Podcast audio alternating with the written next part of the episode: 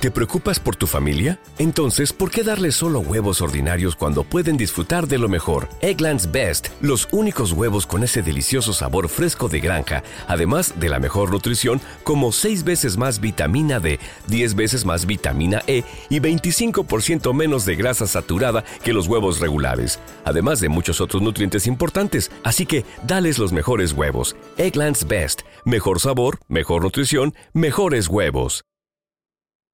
With the Lucky Land slots, you can get lucky just about anywhere. This is your captain speaking. Uh, we've got clear runway and the weather's fine, but we're just going to circle up here a while and uh, get lucky. No, no, nothing like that. It's just these cash prizes add up quick. So I suggest you sit back, keep your tray table upright, and start getting lucky. Play for free at LuckyLandSlots.com. Are you feeling lucky? No purchase necessary. Void where prohibited by law. 18 plus terms and conditions apply. See website for details. Hola, comunidad madre esférica.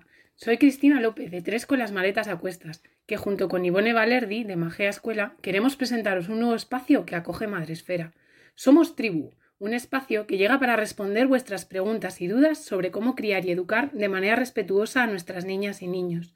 Una vez al mes, de la mano de Madresfera, resolveremos las dudas que nos lleguen de la comunidad madresférica. Mi hijo no come en el comedor del colegio, mi hija y yo discutimos cada tarde por las tareas, mis hijos no paran de pegarse, mi hijo llora y no sé cómo consolarle, mi hija no se despega de la pantalla de la televisión. Nuestra palabra más repetida es venga, vamos, corre, no llegamos. Me acuesto con culpa por haber gritado. Si alguna de estas frases te resuena, este espacio es para ti. Queremos acompañarte en tu crianza desde la mirada de una madre creativa, que soy yo, y con la experiencia en neuroeducación, legislación educativa y pedagogías activas de Ivone, directora de Magea Escuela Activa. Un espacio ameno, para la charla sorora, consciente y respetuosa. ¿Te sumas a la tribu? Gracias, Madre Esfera. Naciónpodcast.com te da la bienvenida y te agradece haber elegido este podcast. Buenos días, Madre Esfera. Dirige y presenta Mónica de la Fuente. Buenos días, Madre Esfera. Buenos días, Madre Esfera. Bienvenidos un día más al podcast de Buenos días, Madre Esfera.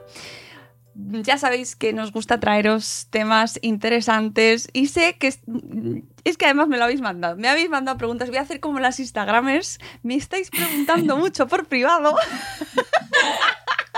me estáis pidiendo mucho que hablemos de eh, finanzas y niños, de cómo lo organizamos, eh, del tema del dinero en la infancia, de la paga, de cómo explicamos el tema del dinerito. Así que este programa va para todos vosotros, para todas vosotras que sé que tenéis estas dudas. ¿Y, ¿y con quién vamos a hablar de este tema? Pues con Amalia Guerrero, que con el nombre de Finanzas en Casa la podéis encontrar en redes, en, en Twitter, en su web, y que es una experta en divulgar sobre, sobre este tema, sobre cómo hablar de la economía y de las finanzas en casa. Bienvenida, Amalia, ¿cómo estás? Muy bien, muy buena, Mónica. Pues encantada, encantada de, que me haya invitado y de poder charlar sobre la educación financiera porque es un tema que me apasiona. Es un tema apasionante y que antes de entrar a grabar eh, ya te comentaba que a mí me parece que tenemos, mm, siendo dos ámbitos totalmente distintos, me parece que mm, hace falta sacarlo un poco del armario, igual que nos pasa en muchas ocasiones con el tema de la educación sexual. Eh, siendo dos mundos, lo sé perfectamente, muy diferentes, por motivos muy diferentes, pero es verdad que, hijo, tenemos, tenemos ahí incrustado que de dinero no se habla, de dinero no se habla y no se habla de dinero, Amalia. Es verdad, yo, yo digo, yo, sin embargo, lo que digo es que eh, es, un tabú el tema del dinero y que hablamos, sin embargo, con nuestros hijos sobre sexo y sobre droga, pero que no somos capaces de hablar sobre dinero. Y es algo muy raro porque eh, a los niños el tema del dinero les encanta, ¿no? Desde pequeños les llama muchísimo la atención. Y de hecho, lo mejor es hablar con ellos sobre dinero, porque si no, eh, pueden atribuirle propiedades mágicas a esas tarjetas, ¿no? Cuando nos ven utilizarlas o cuando ven que vamos, que vamos al, cajero. Yo creo que, ya que el dinero es una herramienta que vamos a utilizar durante toda nuestra vida y que va a estar presente desde que nacemos hasta incluso después de, morir, yo creo que debemos de aprender a cómo funciona y, por supuesto, hablar en casa con total naturalidad sobre, sobre dinero. quizás no contarle con, con números o con detalles cuánto ganamos a nuestro hijo, cuánto pagamos eh, de luz, de comida, porque ellos no tienen filtro, ¿no? Y lo pueden decir en cualquier sitio, ¿sí? Ahora te contaré, te contaré una anécdota. Pero, por ejemplo, si podemos decirle, eh, no sé, si ganamos, por ejemplo, ganamos 100, dedicamos 10 a comida, dedicamos 20 a luz o 50 a pagar el coche, por ejemplo. ¿Por qué te digo que tengamos cuidado en, en qué decirle y qué no decirle? Yo, por ejemplo, me acuerdo que cuando empecé, cuando empecé en este mundo, Recuerdo que le comenté a mi marido que había ganado mis primeros 50 euros, ¿no? En un tema de afiliación. Yo se lo dije. Y es lo que digo siempre, los niños siempre nos están observando, ¿no? Y ellos lo oyeron. Pues recuerdo que fuimos a comer con unos amigos y ellos todo el rato eran, mamá, dile que ha ganado 50 euros.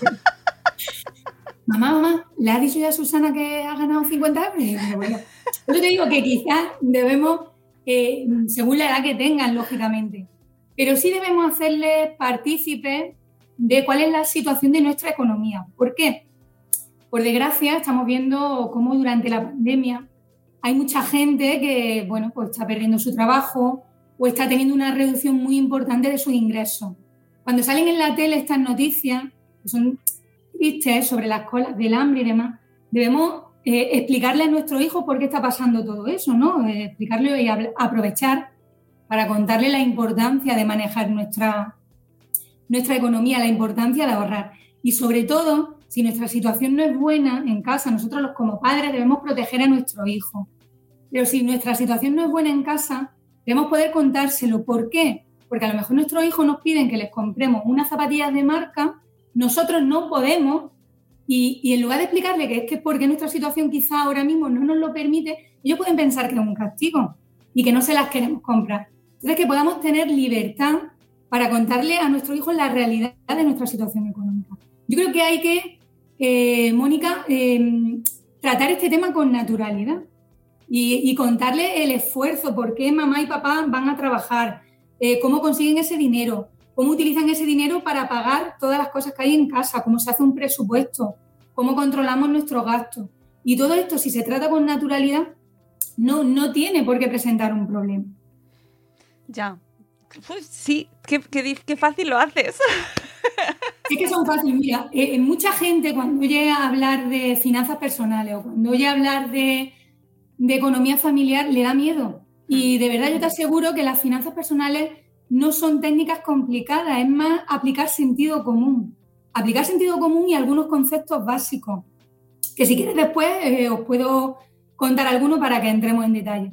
Pero no hay que ser experto en finanzas personales, es aplicar lo que hacían nuestros mayores, ¿no? Nuestra abuela o nuestros abuelos, cómo se organizaban y cómo eran capaces de sacar una casa hacia adelante. Hemos pasado de ser una sociedad muy conservadora a una, una sociedad que, que, lo hipoteca todo o que, o que lo paga todo a crédito.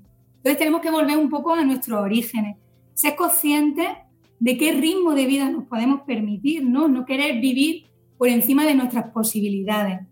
Hay una cosa que es básica, ¿no? gastar menos de lo que se ingresa. Pues eso es algo que hoy en día, debido a que eh, un préstamo está al alcance de cualquier persona, que todo, todo hoy en día se puede financiar, es algo que no tenemos en cuenta. ¿Qué de, meloncitos eh, traes ahí? Cuéntame, antes de, seguir ahí avanzando temas, un poco cómo llegas a dedicarte a lo que te dedicas, Amalia. Cuéntame un poco tu trayectoria y cómo llegas a convertirte pues, en divulgadora, informadora y asesora, porque tú ayudas a familias desde tu proyecto. ¿Cómo llegas hasta, hasta aquí? Pues fíjate, yo estudié Administración y Dirección de Empresas y me enseñaron a cómo organizar una empresa, ¿no? Pero no a cómo organizar mi economía yo pese a haber estudiado con una licenciatura en, empresarial o en económica, eh, yo eh, cometí errores, ¿no? Yo, había meses que me costaba llegar al final de mes, meses que utilizaba de forma errónea la tarjeta de crédito, contraté una hipoteca incluso sin, leer las condiciones. Pero lo que más me preocupaba era que tenía dos niños pequeños y me preocupaba el pensar que eh, si seguía con ese ritmo de vida, cuando llegara la hora de que mis hijos quisieran estudiar una carrera universitaria, quizás no podría pagar su estudio. Entonces empecé pues a hacer cursos, a leer, escuchar podcasts, conferencias y descubrí que, era sencillo, que era fácil. Y entonces lo que comenzó siendo una necesidad, que era ordenar mi economía y ahorrar y, y, llegar al, punto de comenzar a invertir, se convirtió en una necesidad de divulgar, ¿no? de dar a conocer y que la gente supiera que las finanzas personales eh, o organizar una economía era mucho más sencillo. ¿Qué pasa cuando, cuando tú descubres algo así, Mónica? Quieres contarlo a todo el mundo. Entonces nos juntábamos con los amigos, yo empezaba a hablar. El dinero no es un tema sexy, no es un tema que guste. Yo siempre digo que nos gusta presumir o hablar de lo que nos ha costado el último smartphone o el coche que nos hemos comprado. Pero a nadie le gusta hablar del ahorro, de lo que ganas, ¿no? Entonces dije, bueno, pues mis amigos no me quieren escuchar, pues yo voy a, yo voy a montar un blog y que todos mis amigos se suscriban. Y claro, cada semana yo iba poniendo una recetilla, ¿no? De algo que iba descubriendo, algo que iba aprendiendo. Y dejé de darle la chapa, ¿no? A todo. Pero luego ya eran ellos los que venían a preguntarme a mí. Entonces me decía eh, una amiga, Belén, que le costaba mucho ahorrar, que no sé qué, que no podía. Pues bueno, le explicaba el concepto del preahorro, que me gustaría después tratarlo. Otra me llegaba y me decía que, eh, que, no conseguía llegar a final de mes, pero por ejemplo no dejaba de merendar todos los días fuera. Son pequeñas cosas y pequeños trucos que te pueden ayudar y de verdad que mm, cuando tú lo explicas, mucha gente me contesta o me escribe y me dice, pero ¿cómo yo no he caído en esto? Fíjate qué cosa más sencilla, ¿no? O qué cosa tan fácil y que, y que por no aplicarlo, ahora que lo aplico en mi vida, he conseguido ordenar mi, economía, he, conseguido eh, ahorrar, he conseguido librarme de deuda. Así que así un poco empezó todo y luego por un deseo de seguir llegando cada vez más gente, porque es una pregunta que me hago siempre, ¿no? ¿Qué puedo hacer para llegar a más gente? Pues escribí Finanzas y Niños, posteriormente eh, Cuentos y Juegos para eh, Cuentos y Juegos para entender el dinero con el Instituto Santa Lucía, monté un canal de YouTube y aquí voy, que no, que no paro, que no paro de hacer cosas. Eh, a mí hay una cosa que me parece muy, antes de seguir, eh, porque además hablas de que tienes un canal de YouTube y a mí me pareces una mujer súper sensata, me gusta muchísimo escucharte, leerte, hemos colaborado además precisamente, colaboramos a través de Santa Lucía contigo y precisamente por eso eh, me gustó tanto escucharte, em, porque hay como una tendencia a, que de repente, y hablando de los canales de YouTube, me surge mucho, de repente te sale gente, chicos muy jóvenes, y te dicen que puedes ser millonario en tres días. Bueno, ese es el problema, ese es el problema y, eso es lo que digo siempre.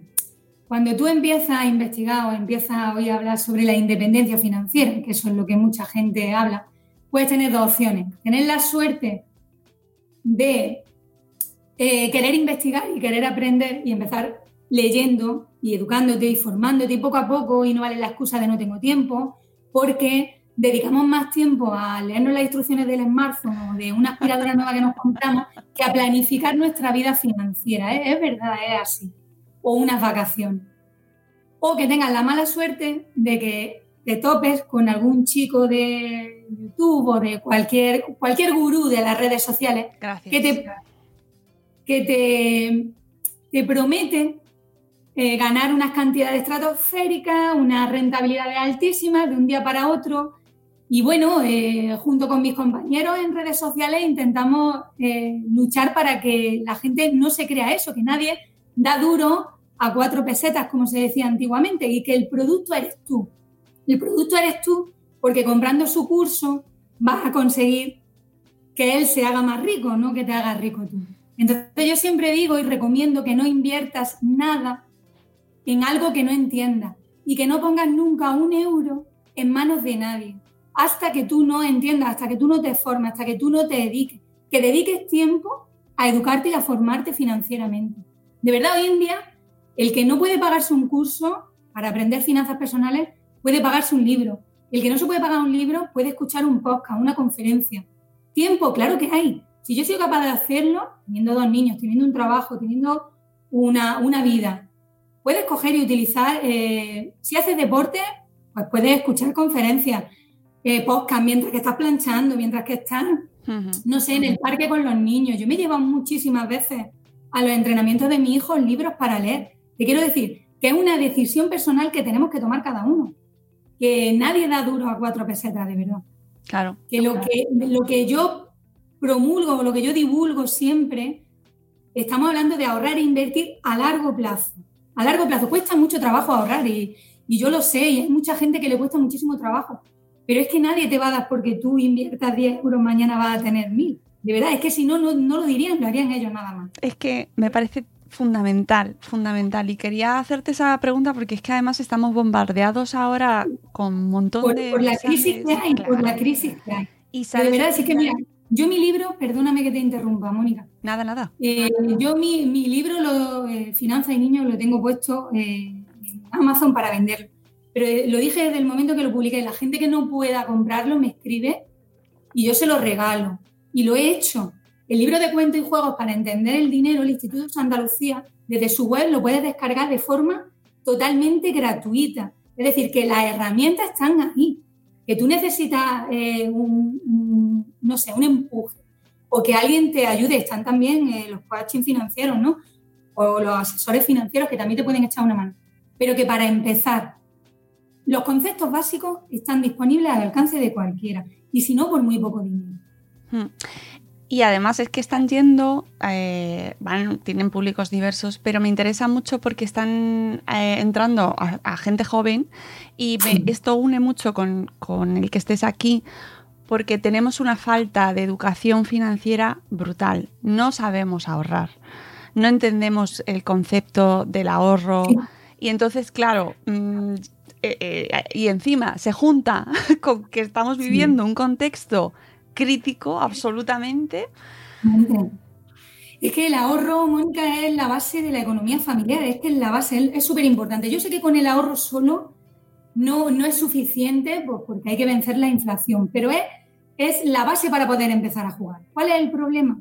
Que la gente, eh, mucha gente ve el ahorro como algo que, que me penaliza, algo que hace que me prive de algo ahora, pero no lo ven como un objetivo para conseguir algo que yo quiero en el futuro. Yo digo que el ahorro lo tenemos que convertir en una actitud ante la vida, en una filosofía de vida que me va a proporcionar tranquilidad y seguridad.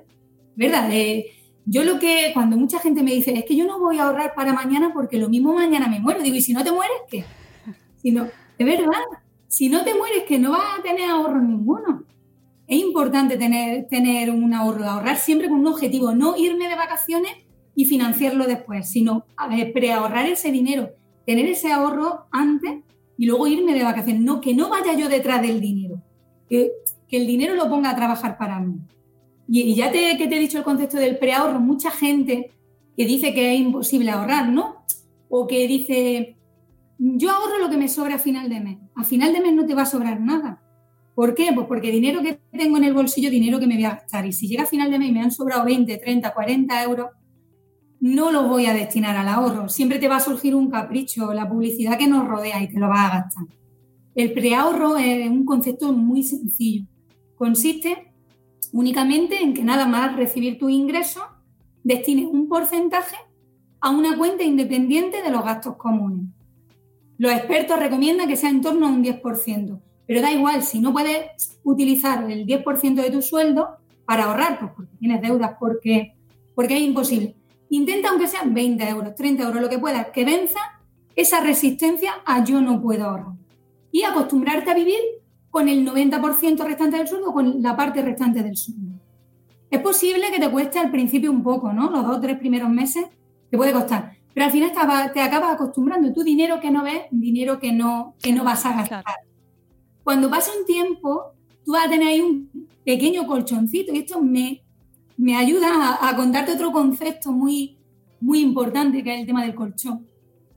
Pasado un tiempo, si tú consigues ahorrar 50, 100 euros, cuando pase un año vas a tener 600 euros, 1000 euros ahorrados. ¿Para qué? Para cualquier imprevisto que pueda surgir. Y eso es otro básico de la economía familiar. Todas las economías familiares o todas las personas deberían tener un pequeño fondo de emergencia.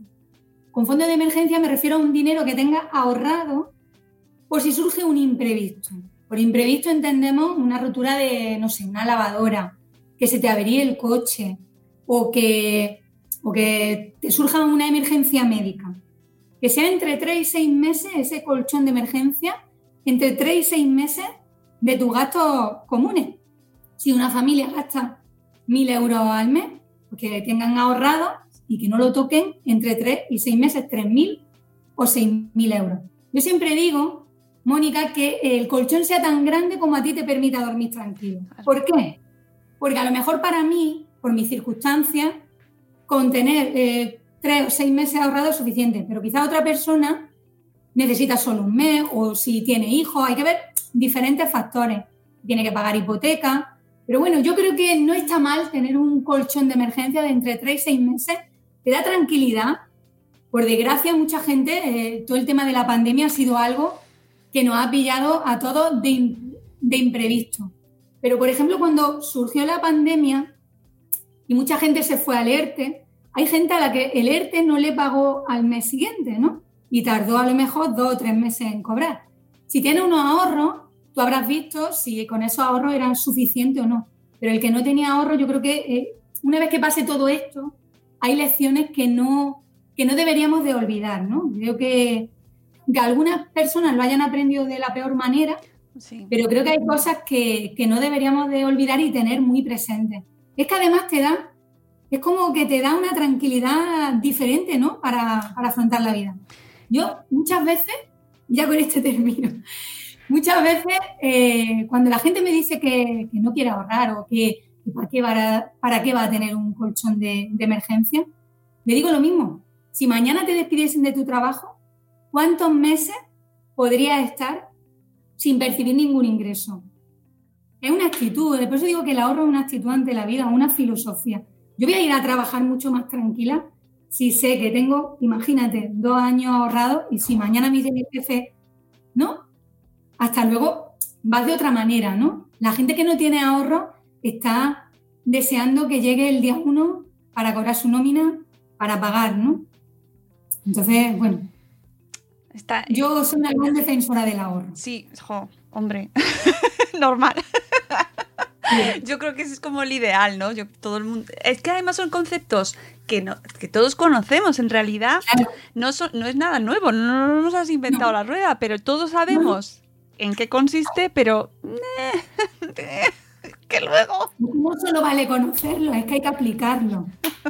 Yo, yo siempre digo, yo, yo hablo para... Yo hablo para el que no sabe o para el que sabe y no lo aplica. ¿Cómo empezamos a trabajar este tema con los niños? Porque mm, yo sé que ahora los que nos estáis escuchando habéis repasado mentalmente vuestras cuentas, habéis hecho, tengo, estoy haciendo lo del preahorro, pero ahora vamos con los deberes porque todos tenemos hijos o estamos en esto, en este mundo madresférico en el que nos preocupan nuestros niños y queremos pues que lleguen un poquito mm, bueno, pues que es que luego, si llega el día de mañana y empiezan ellos a, a tener su propio dinero, sepan cómo gestionarlo, ¿no? Que, se, que todos al final es una cuestión que queremos que ellos, pero que no la van a aprender solos, que se la tenemos que enseñar nosotros. Claro, es que es lo que pasa. En, en el colegio, en el sistema educativo, no se habla sobre dinero, entonces es una tarea que nos toca a los padres. Yo siempre digo que si yo te pregunto o le pregunto a cualquier padre que qué quiere para su hijo, siempre va a decir ¿no? que quiere lo mejor para su hijo, coincidiremos y por eso lo apuntamos a inglés, ¿no? Lo apuntamos a clases extraescolares de, no sé, de, robótica o de idioma, para que aprendan, les enseñamos a que sean educados, pero se nos olvida hablarles de dinero. Y a los niños, como te he dicho antes, el dinero es un tema que, que les apasiona. ¿Cómo empezar los padres? Pues decía la Madre Teresa de Calcuta, no os preocupéis si vuestros hijos no están escuchando porque siempre os están observando. Entonces, una de las maneras es mediante el ejemplo. Si yo, siempre dependiendo de la edad de nuestro hijo y adecuando los conceptos y la enseñanza a su edad, pero si mis hijos ven que yo hago un buen uso del dinero, si yo, por ejemplo, eh, antes de comprar, imagínate, un televisor, me pongo con ellos y les digo que estoy preguntando en varias tiendas a ver qué televisor es más económico y, que me eh, ahorro ese dinero, por ejemplo, antes de comprar ese televisor, si voy a hacer unas vacaciones y ven que yo reservo, bueno, cuando se puede viajar, reservo esas vacaciones con tiempo, busco un hotel que sea más barato. Si ellos ven que ahorramos en casa y que hacemos un buen uso del dinero, que no derrochamos. Todo ese ejemplo a ellos se les, va calando, utilizando también las situaciones de la vida diaria. ¿Cómo? Por ejemplo, haciendo la compra. Yo entiendo que es mucho más rápido, sencillo y fácil hacer la compra solo. Pero les estamos privando de una enseñanza muy importante porque los podemos llevar y que ellos vean lo que cuesta comprar una pizza en el súper o comprarla eh, o pedirla en casa. Que vean cómo, por ejemplo, antes de ir hacemos una lista de la compra, tenemos un presupuesto y cómo asignamos ese dinero. Eso también nos va a servir para una cosa, Mónica. Muchas veces los niños en el supermercado, pues habremos visto hemos sido protagonistas de alguna pataleta porque no le compra el huevo Kinder o porque no le compra chucho o lo que sea. Si nosotros antes de salir de casa hacemos una lista de la compra, eh, tenemos, no sé, vamos a suponer 100 euros y hemos destinado todo lo que vamos a comprar y decimos, pues esta semana sobra este dinero para el capricho que tú quieras. El niño antes de comprar, de ir, sabe lo, sabe lo que hay, ¿no? Luego que nos ayuden ellos a descifrar la publicidad, el 3x2. Eh, sí, que, nos ayuden a, a enseñarle lo del precio kilo, a que vean. Yo sé que vamos a estar más tiempo, que vamos a tardar más, pero le estamos, le estamos dando una, una enseñanza muy importante. Otra cosa más, hablar en casa, como hemos comentado antes, con naturalidad sobre dinero, teniendo en cuenta la edad que tienen, pero bueno, contándoles cuál es nuestra situación, que trabajamos. si vamos al cajero y son pequeñitos y sacamos dinero de ahí es porque antes mamá y papá han metido ahí ese dinero. Dejarles que paguen eh, eh, pequeños importes en efectivo a ellos hablarles siempre de la importancia del ahorro, lo que hemos comentado con el tema de las noticias, eh, explicarle que sepan, que sepan que es importante el ahorro, la paga que me has comentado antes, muy importante. Yo estoy a favor de la paga como herramienta educativa y voy a intentar explicarlo bien porque me preguntan siempre mucho por esto. Y si hay algo que no, por favor me, me lo dicen. Yo estoy a favor de que se le dé una paga a los niños porque si queremos enseñarles a gestionar dinero, tienen que tener dinero que gestionar. Entonces, eh, la única fuente de ingresos que tienen es la que nosotros le demos, bien los abuelos, la, la paga, que ha venido el ratoncito Pérez y demás. Hasta los 10 años yo considero que se le debe de dar una paga simbólica. Poquito importe, siempre también dependiendo de las circunstancias de cada familia.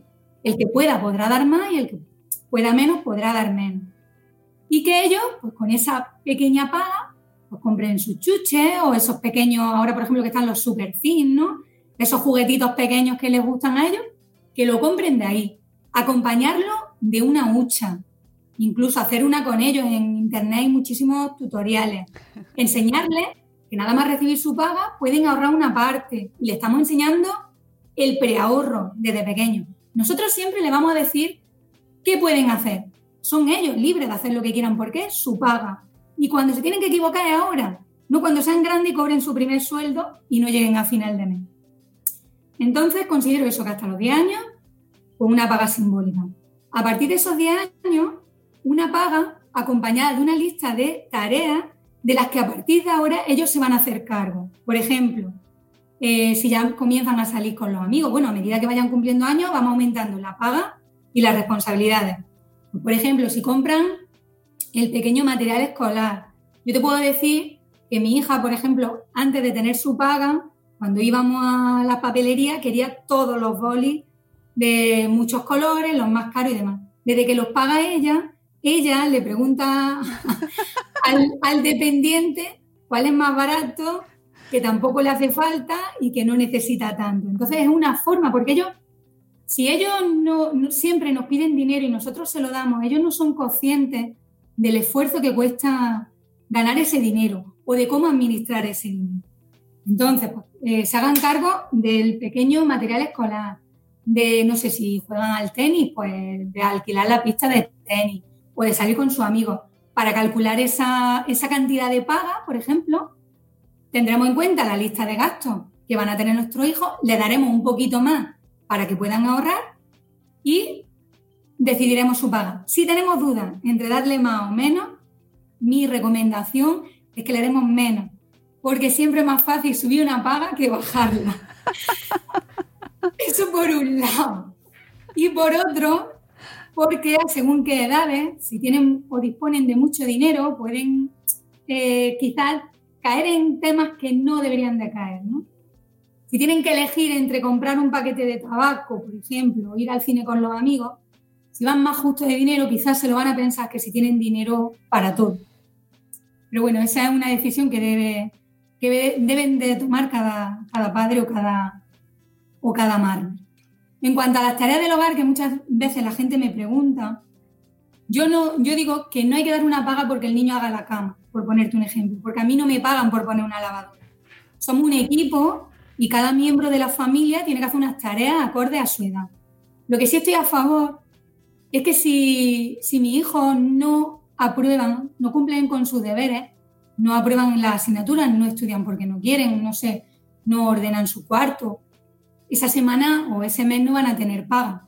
No le voy a quitar lo que tengan ahorrado, pero la paga no se la voy a dar porque no cumple, porque a mí en mi trabajo, si yo no cumplo con mi trabajo, esa es la vida real, si yo no cumplo con mi trabajo, a mí no me van a pagar a final de mes.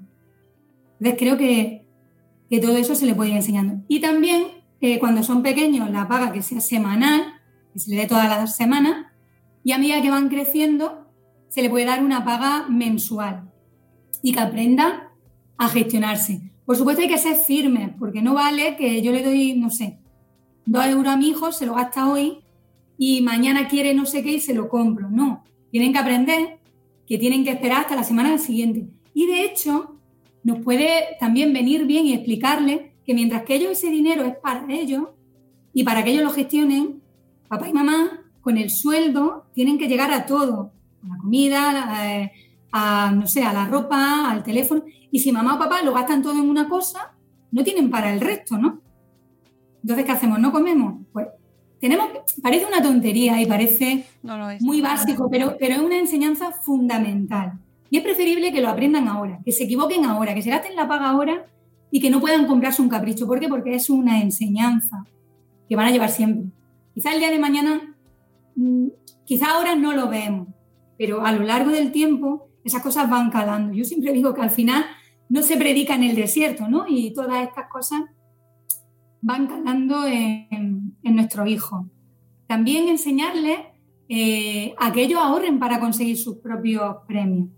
En mi blog encontraréis, hay bastantes recursos para niños, incluso una serpiente del ahorro si son pequeñitos, para que vayan coloreando las monedas que van consiguiendo, hasta que pueden comprarse eso que quieren. Lógicamente, son pequeños, objetivos pequeños. No puedes tener a un niño seis meses ahorrando para comprar una cosa.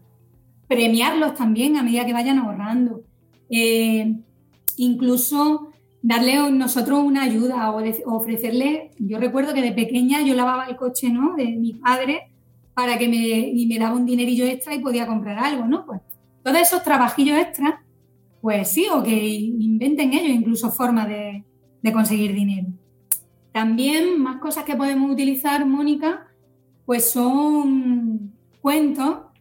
Ejemplo, en el libro de cuentos y juegos para entender el dinero vienen cuentos con moralejas que nos permiten explicarle a nuestro hijo eh, por medio de animales, ¿no? O de personajes fantásticos, enseñanzas, ¿no? Como el típico cuento de la cigarra y la hormiga, ¿no? Le estamos enseñando la importancia de planificar o de ahorrar. Y juegos, pues, por ejemplo, hay un juego que también lo tengo en mi blog, es muy sencillo, que es el mural de la paga, que consiste en una cartulina, en una parte poner sus monedas, podemos recortar, imprimir de internet, recortar moneda y billetes, ahí peguen su paga y en el otro sitio que dibujen o que recorten cositas que van consiguiendo, ¿no? Para que ellos vean gráficamente para qué sirve, para qué sirve su paga. Yo creo que con todo eso que os he contado es una buena manera de, empezar.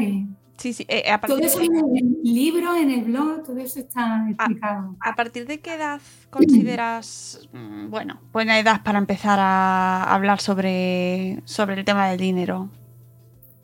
Mm, si tú lo haces desde siempre, desde pequeñito, a lo mejor con 3 o 4 años no se enteran, pero en el momento que ya tienen 5 o 6 años, que empiezan a aprender a sumar, o que ha venido ya el ratoncito Pérez y le ha ido dejando monedillas.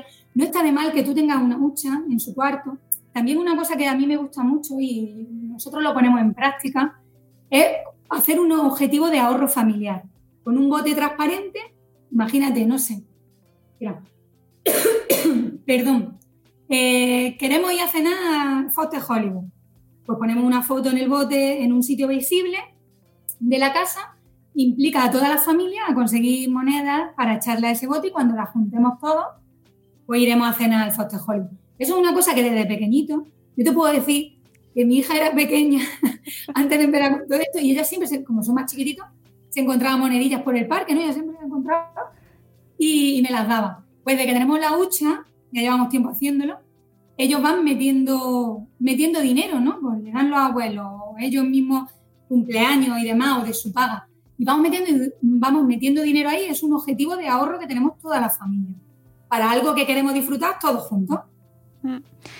Me da mucho que pensar a mí el tema del dinero, porque eh, como bien sabrás, tú seguro mejor que muchos, que todos los que estamos aquí, eh, genera, pues siempre se dice, ¿no? Allá donde está el dinero trae problemas. Pero claro, como está tan asociado el dinero a, problemas, a familias que se separan, eh, diferencias sociales, por un lado, mueve el mundo, pero por otro no queremos hablar de él. ¿Cómo animamos a la gente a que tenga una relación más sana con el dinero? Porque creo que es una relación pues, muy complicada. Nosotros lo llamamos creencias limitantes en torno al dinero, ¿no? Son creencias que no nos hemos cuestionado nunca y limitantes porque eh, nos limitan a relacionarnos con el dinero. Yo creo que todos, aunque digamos que no, todos hemos recibido educación financiera y lo hemos hecho a través de tres vías, ¿no? Desde pequeños lo que oíamos, lo que veíamos y nuestra propia experiencia. Lo que oíamos, ¿por qué? Porque, como tú bien dices, desde pequeños siempre se criticaba, ¿no? O hemos oído cómo se criticaba a la gente que tenía dinero, si veíamos pasar a alguien que tenía un coche muy grande, era a ver cómo lo habrá conseguido, ¿no? Al jefe, siempre se le criticaba o se le o se hablaba mal de él, ¿no? Lo que oíamos, lo que veíamos. Por ejemplo, no tengo nada más que decirte, la película, por ejemplo, de Robin Hood, ¿no? Donde Robin Hood roba a los ricos para dar a los pobres. Entonces, parece como que nos han hecho creer de siempre que, el dinero es algo malo. Y por último, tu experiencia, ¿no? La experiencia que tú has tenido con el dinero. Si tú has dejado dinero y no te lo han devuelto, si has ganado mucho, has ganado poco, si te ha costado llegar a final de mes, si en tu familia, por ejemplo, en, en tu casa a tus padres les costaba llegar a final de mes, si solo tenía dinero tu padre o tu madre. Eso ha hecho que se, que se nos haya creado un patrón mental en torno al dinero. Lo que pasa es que el dinero es solo una herramienta, es un medio de intercambio que nos permite conseguir cosas. Todos tenemos metas, Mónica. Sueños, viajar por el mundo, eh, comprarte un coche. Pero es que para conseguir esas metas, nos gusta o no, necesitamos dinero. Si tú el dinero lo utilizas bien, te va a ayudar a conseguir todo eso que quieres. Si lo utilizas mal, va a tener consecuencias desastrosas. De hecho, yo siempre digo que muchos problemas económicos de los adultos se podrían solucionar con educación financiera. Al final, el dinero es un potenciador de lo que hay dentro de ti.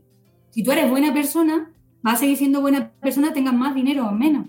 Si eres más, más mala persona, a lo mejor se puede notar más. Pero lo que, lo que potencia es lo que tú ya tienes. ¿O es que hay gente que, que no tiene dinero y es mala? Pues claro que la hay. Igual que hay gente que no tiene dinero y es buena. Lo que pasa es que hay que ir desmontando poco a poco cada una de esas, de esas creencias. Dicen, el dinero no da la felicidad, pero no tenerlo tampoco. Claro. Porque si yo estoy preocupada todo el mes de ver cómo pongo un plato de, comida encima de la mesa, yo no voy a ser muy feliz. Lógicamente, tienes que, eh, cuando tú tienes tus necesidades satisfechas, es cuando empiezas a disfrutar de todo lo demás.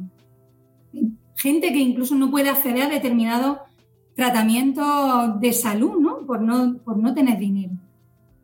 Entonces yo creo que hay que darle al dinero la importancia que merece, que es una herramienta que nos ayuda a conseguir cosas. Qué importante, Amalia. Eh, es que es muy importante porque, mm, porque lo, hemos heredado tanto, hemos crecido tanto, con tantos prejuicios y tanta tanto secreto, encima nosotras las mujeres ya que de por sí ya tenemos una relación con el dinero también complicada. Pero hay un ejercicio, lo tengo en el blog, en, el libro de cuentos y juegos también viene, para que tú desmontes cada una de esas creencias limitantes que tienes. Dice, el, dinero no da la felicidad, pues no tenerlo tampoco. El dinero hace mal a las personas. También conozco personas que no tienen dinero y que son y que son malísimas. Es que yo no soy bueno con el dinero, pues voy a dedicarme a estudiar sobre dinero, ¿no? Voy a aprender las reglas básicas del dinero y desmontar cada una de esas creencias. Lógicamente, es una enseñanza, que como tú has dicho, ¿no? Una enseñanza o algo que llevamos ahí metido desde, desde que somos pequeños y cuesta. Pero yo muchas veces cuando la gente me pregunta, digo, si tú tuvieses dinero, es que yo haría muchísimas cosas, haría feliz a mucha gente. Entonces el dinero no es malo. Depende del uso que tú le des. Mira, hay una... Eh, recuerdo una charla que di a, niños pequeños, y lo pasé pipa, y, les pregunté, y me gusta mucho, eh, son fenomenales, y les pregunté qué opinaban sobre, el dinero. Dicen que el dinero era muy malo, porque ellos conocían a gente que, se habían comprado un coche y que ya se habían comprado una casa y que ya no se hablaban con nadie. Fíjate, estoy hablando de niños pequeños de 8 y 9 años. Yo, yo le dije una cosa, eh, un palo, un bastón, le hablé de un bastón. Dije, un bastón es bueno o malo. Me decían así, bueno, si un bastón ayuda a una persona mayor a caminar, ¿cómo es el bastón? El bastón es bueno, ¿no? Y si yo utilizo ese bastón para golpear a alguien o para golpear a un animal, el bastón es malo, ¿no? Pues con el dinero ocurre lo mismo. El dinero, si yo lo uso para hacer un bien, es bueno, y si lo utilizo para hacer un mal, es malo. Los niños lo entendieron perfectamente. De hecho, hubo uno, Mónica, y que siempre lo cuento porque es que me encanta, que me dijo, Señor, el dinero es malo porque mi madre trabaja, trabaja en, en una administración de lotería, se tocó un ojo y le salió un orzuelo. Fíjate, tú fíjate, parece una tontería y nos lo tomamos a, broma, pero, pero fíjate la percepción que tienen ellos sobre el dinero. Fíjate la percepción. Si encima tú no le cuentas, si por ejemplo la situación en tu casa no es, buena y no le compras las cosas, ellos pueden pensar que encima lo estás castigando. Encima el dinero es malo y mis padres no me compran esto porque me castigan.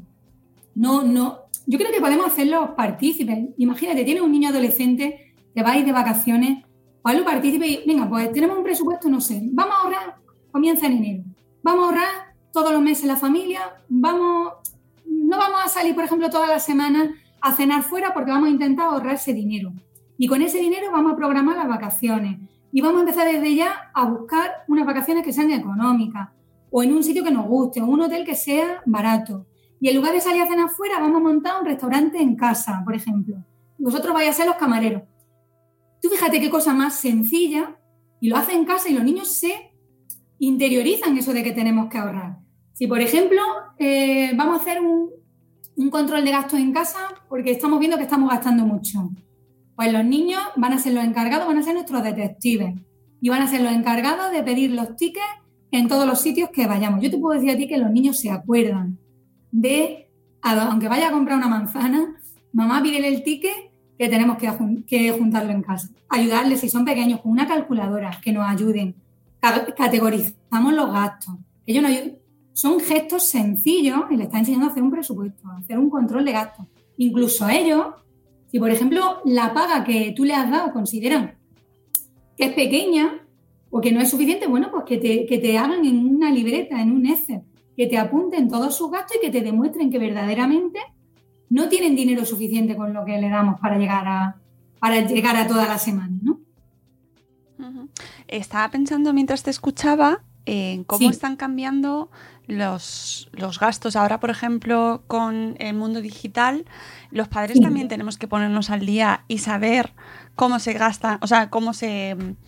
Eh, en, eh, cómo se mueve el dinero de manera digital, porque no es igual a como era en nuestra generación, Amalia. No, es que hemos pasado de comprar las cosas en efectivo a llegar a una tienda y decir, con este dinero quiero eso, a que tengo, estoy aquí en mi casa y con esta tarjeta, dinero que no veo y lo gasto. Pero tenemos que ser conscientes de que ese dinero luego se, se va a descontar de nuestra cuenta. Por eso es importante, a mí mucha gente me dice, es que no sé qué app utilizar para controlar los gastos. Digo, no, no, parálisis por análisis, no. Me da igual que utilice una libreta. Me da igual que utilice una hoja Excel. Pero ponte ya a apuntar los gastos. La gente no sabe, la gente llega a final de mes y, dice que no saben qué gasta su dinero. Tú le preguntas a la gente cuánto gasta en gasolina, cuánto gasta en ocio. No lo saben. Hacer un control de gastos, que es súper sencillo, que consiste nada más que en apuntar los gastos que tú haces cada semana en un Excel, en una hoja, en una app, descargarte los movimientos del banco. Te va a contar verdad sobre tu situación económica, sobre en qué gastas tu dinero, porque no somos conscientes. Tú lo mejor eh, sabes que ha llegado un mes, que te ha gastado un montón de dinero, pero no sabes en qué. Y luego a lo mejor revisas tus gastos y dices, pero sí que me he gastado, no sé, 300 euros en ropa, por ejemplo, este mes. Pues eso te va a permitir decir al mes siguiente, pues a lo mejor no necesito tanta ropa. Incluso yo siempre recomiendo que este control de gastos se haga mínimo un mes, mejor tres meses.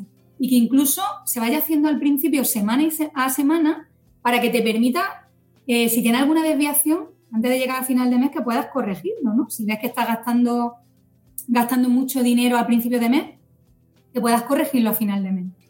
Y que sepas en qué gastas tu dinero, que dices, bueno, me lo he gastado porque yo lo valgo, vale, pero que sepa en qué gasto mi dinero. Que no diga al final de mes, pues es que el dinero se va, es que no, no sé en qué gasto mi dinero. No, lo de las apps de gasto es muy interesante porque parece como que si no, si no tienes una app, eh, estás perdido.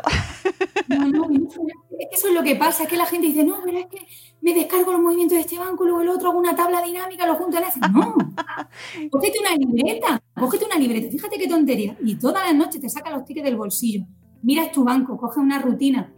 Cuando tú coges esa rutina no te lleva más de 10 minutos a la semana, o incluso menos. Y apuntas todos los gastos y a lo mejor dices, es que te permite incluso otra cosa muy importante.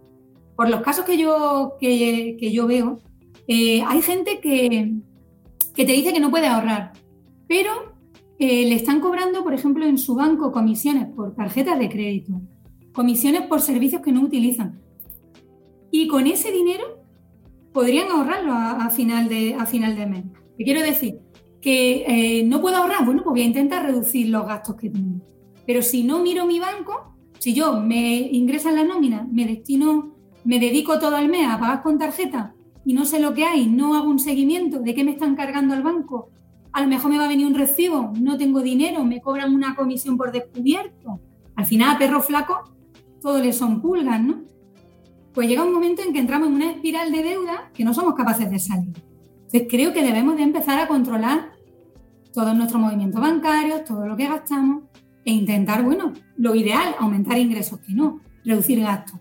Mucha gente que simplemente con mirar el tema de las comisiones, quitar servicios que no utilizan, eh, las pólizas de seguro, renegociarlas o, quitar, por ejemplo, hay gente que tiene un coche a todo riesgo cuando tiene ya el coche cinco años, ¿no?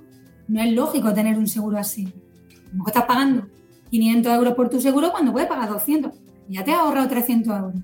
Me acuerdo de un chico que me decía, es, que es como si me hubieran subido el sueldo claro, porque ahora, claro, es verdad, es verdad. Dicen, no soy capaz de ahorrar. Bueno, pues voy a mirar primero si no tengo posibilidad, porque no es tan fácil, ¿no? O tan rápido aumentar mi ingreso, voy a intentar ver dónde puedo reducir mis gastos. Voy a quitar lo superfluo, voy a quitar todo aquello que no es necesario. Voy a abrocharme el cinturón si lo necesito. Yo creo que la pandemia nos ha demostrado a todos que podemos estar sin ir a un bar, sin ir a un restaurante, sin ir de viaje, y lo hemos podido hacer, ¿no? O si necesitamos durante un tiempo para poner en orden nuestra economía, para sanear nuestras deudas, hacerlo, pues yo creo que se puede hacer. Sí, y de cara a nuestros hijos me parece eh, parte imprescindible de la educación. Es parte absolutamente imprescindible. Cómo ayudarles a que se tengan una relación sana con el dinero. Es que es necesario que la tengan. A mí me interesa mucho si si desde tu perspectiva has visto que es más difícil enseñarles cuando tienen mucho o cuando tienen poco. ¿Mucho dinero, o poco dinero? Sí, mucho dinero o poco dinero. Es una pregunta muy buena. Es una pregunta muy buena. Yo creo que eh, un error que cometemos los padres es querer darle a nuestros hijos todo, ¿no? Y que no les falte de nada. Y es un problema. ¿Por qué? Pues porque, por ejemplo, la tradición de la paga es algo que se ha perdido. Normalmente eh, la gente que hace, que cuando va a salir, cuando va, tu hijo va a salir de paseo, cuando tal, o cuando está en un cualquier sitio, le das dinero cada vez que te lo pide. Y yo creo que no, que debemos devolver a eso que se hacía antes e intentar darle una paga y que sean ellos los que, los que se administren y no darle el dinero siempre, siempre que lo pidan. Porque si no, ellos no son conscientes del esfuerzo que, que requiere, ¿no? O el esfuerzo que se necesita para ganar ese dinero. Si le damos mucho, si ellos tienen muchísimo dinero, no van a tener que, decidir. Y yo creo que es importante que ellos aprendan a decidir. Yo recuerdo cuando mis hijos eran más pequeños, íbamos a, a, no sé, a un restaurante, a un bar, y estaba la máquina de bolas. Los niños querían una bola y otra bola y querían el juguete ese, y claro, no les salía ese, y entonces querían otro. Y ellos te iban pidiendo y tú le ibas dando porque se callaran. Cuando ya ellos iban con su dinero y ellos sabían, no sé, imagina, que tenían dos euros, cuando se le gastaba no había más. Entonces ellos tenían que decidir si querían un helado o si querían una máquina de bola. Entonces creo que es importante que enseñemos a nuestros hijos a decidir. De hecho, hay una cosa que creo que aplica también a los adultos, que es la lista de deseos. Yo creo que a todos nos ha pasado alguna vez compra un juguete, le compra un juguete que quiere mucho un niño y, es, y ya no le hace más caso al juguete. Pues eh, yo lo que recomiendo, y de hecho hay una plantilla en el blog que se puede descargar, es que cuando un niño quiere un juguete, se tiene que dedicar al menos una semana a investigar dónde está ese juguete, en qué, por internet o incluso en las tiendas, dónde cuesta más barato, dónde cuesta menos, qué características tiene.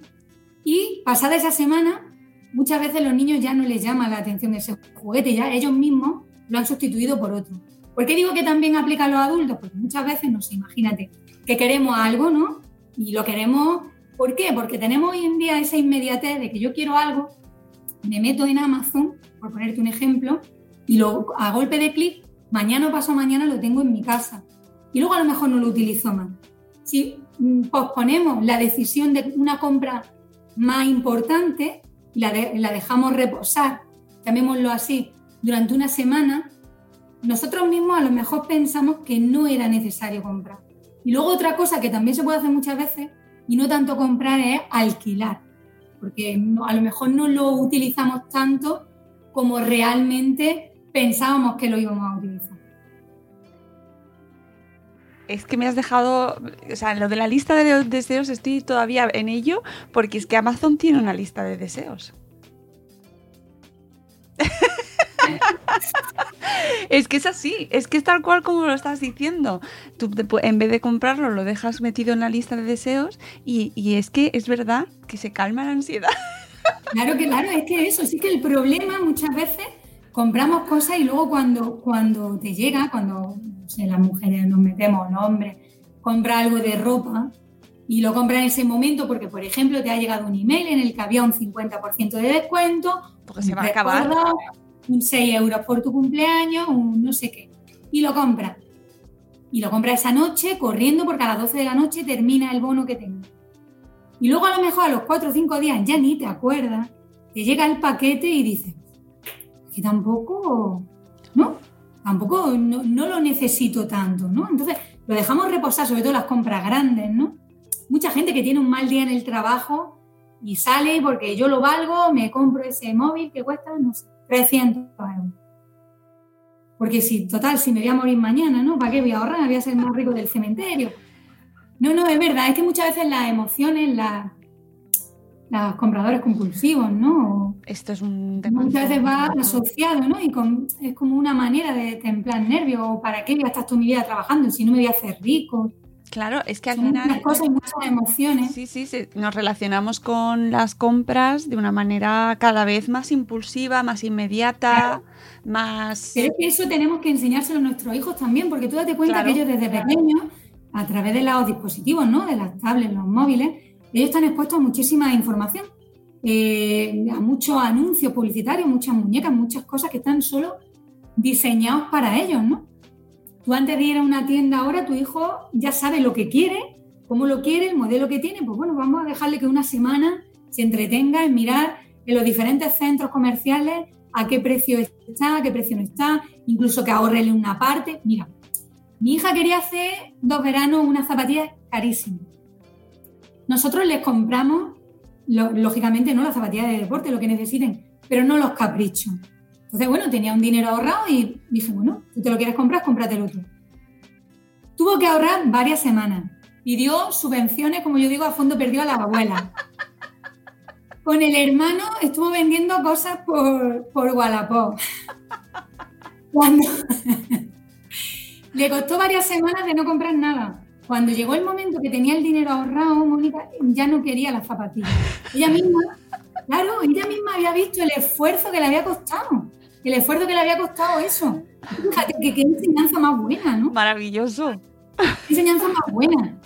Mira, otro igual. Eh, llegaba, creo que eran los reyes y querían muchísimas cosas.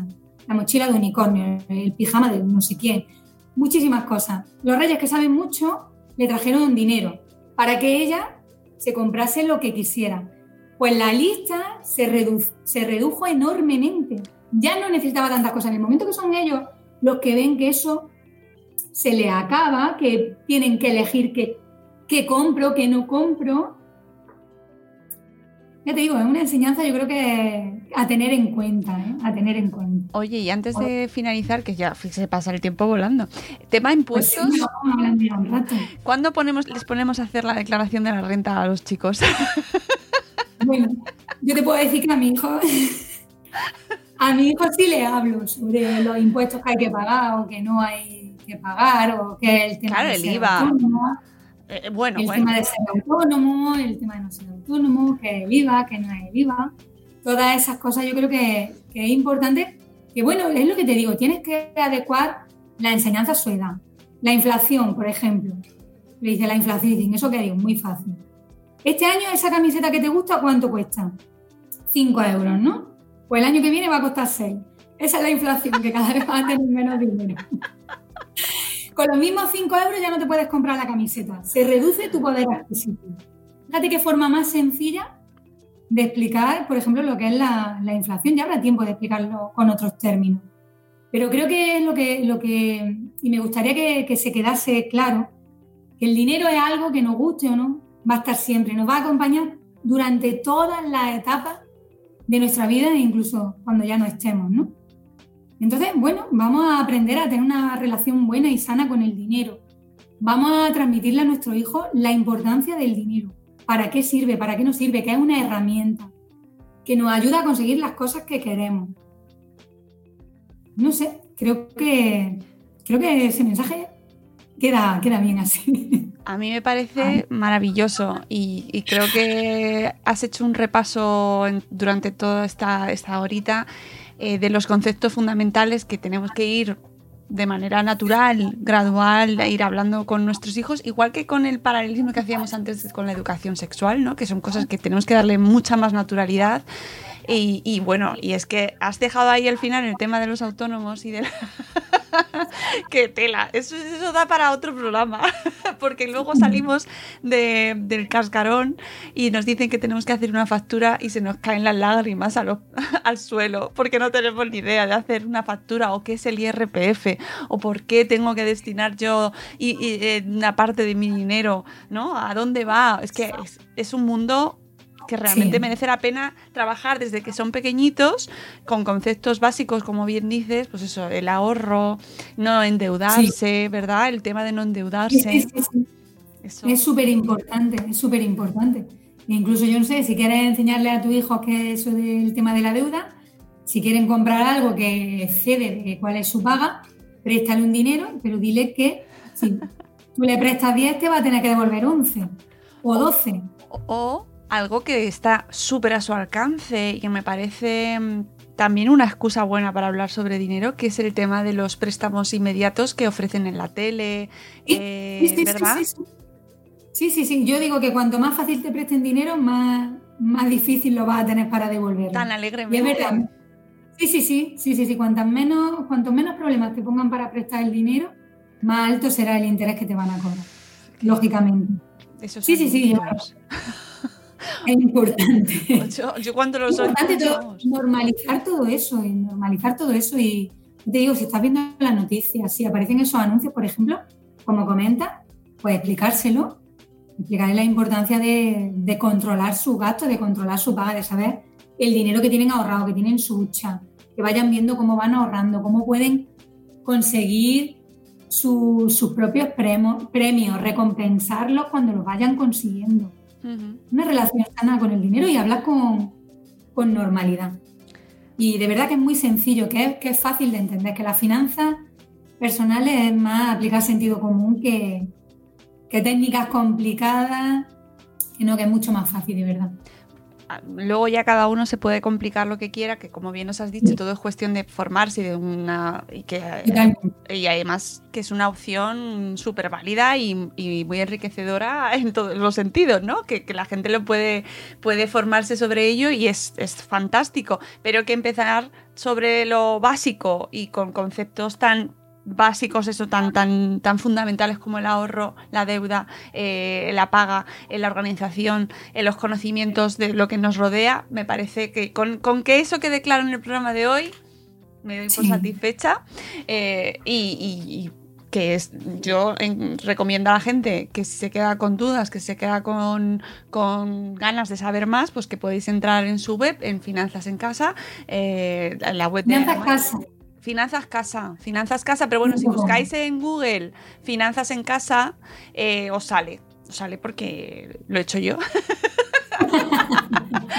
finanzas de casa en Twitter la tenéis como finanzas. Bueno, a ver. ¿Finanzas casa? Finanzas casa en Twitter, sí, efectivamente. Y en la web también, finanzas casa. Eso. Finanzas casa. que me por Amalia Guerrero, por Amalia Guerrero también. También, que tiene eh, un montón de contenido, eh, que tienes entrevistas, eh, tienes recursos para las familias, tus libros, como bien nos has dicho antes, y que es un placer escucharte y que además es un tema sobre el que, oye, que si un día mm, te interesa este tema, poco a poco puedes ir con tiempo ¿verdad? Y poco a poco aprendiendo más y al final es una cuestión muy positiva y que merece la pena, amigos, que estamos viviendo tiempos complicados que hay que valorarlo mucho. Pues muchísimas gracias, Amalia, de verdad un placer hablar contigo. Igualmente, un placer. Amigos, eh, espero que os haya gustado este programa. Si tenéis dudas, pues nos las comentáis. Y si tiene que volver a Amalia, pues le, se lo pedimos. Aunque valoramos muchísimo su tiempo, que el tiempo, amigos, también es dinero. Y eso no lo hemos hablado. Además, que el tiempo, yo siempre digo que el dinero se puede recuperar o no, pero el tiempo nunca. Ostras, qué bueno. Me ha encantado ese cierre. ¿Veis? Espero que esta hora haya sido maravillosamente aprovechada. Para mí sí que lo ha sido. Un placer. Volvemos en un próximo episodio, amigos. Hasta luego, Mariano. Adiós.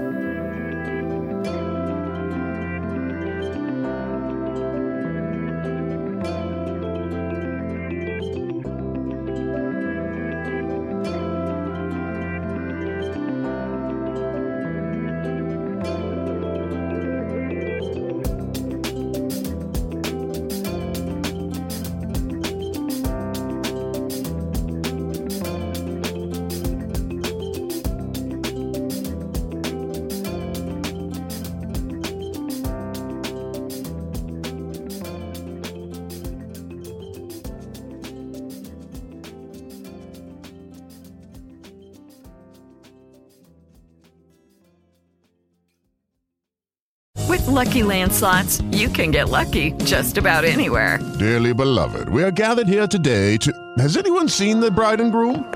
Sorry, sorry, we're here. We were getting lucky in the limo and we lost track of time.